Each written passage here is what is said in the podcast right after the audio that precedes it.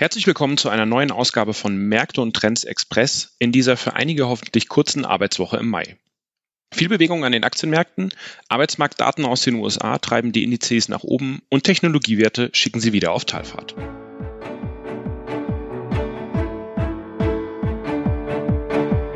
Märkte und Trends. Erfolgreich investieren und verstehen, was die Kapitalmärkte bewegt.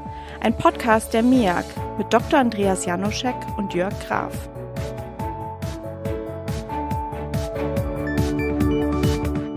Non-Farm Payrolls, die monatliche Veränderung der Beschäftigtenzahlen in den USA ohne Berücksichtigung der Landwirtschaft, ist einer der wichtigsten US-Wirtschaftsindikatoren. Für vergangenen Freitag waren ca. eine Million Neueinstellungen erwartet. Tatsächlich wurden jedoch nur ca. 266.000 neue Stellen geschaffen.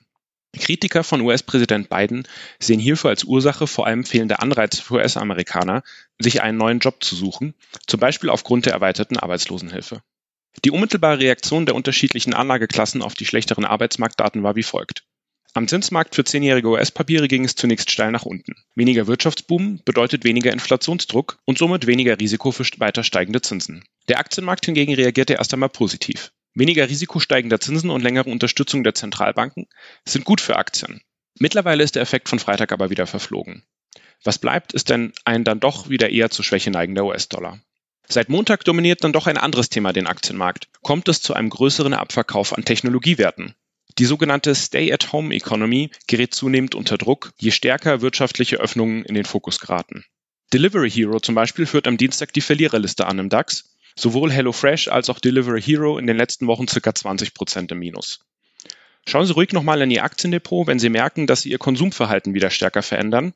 Über Unternehmen der Reisebranche haben wir ja schon vor zwei Wochen in unserem Märkte und Trends Express Podcast gesprochen. In München macht diese Woche die Außengastronomie wieder auf. Keine guten Zeiten für Aktien von Online-Lieferdiensten. Noch kurz zu den Rohstoffmärkten. Hier haben wir uns diese Woche für Gewinnmitnahmen entschieden, nach der doch sehr starken Ready an den Rohstoffmärkten. So, das war's auch schon wieder mit unserem Märkte und Trends Express für diese Woche. Wir wünschen Ihnen einen angenehmen Feiertag und ein schönes Wochenende.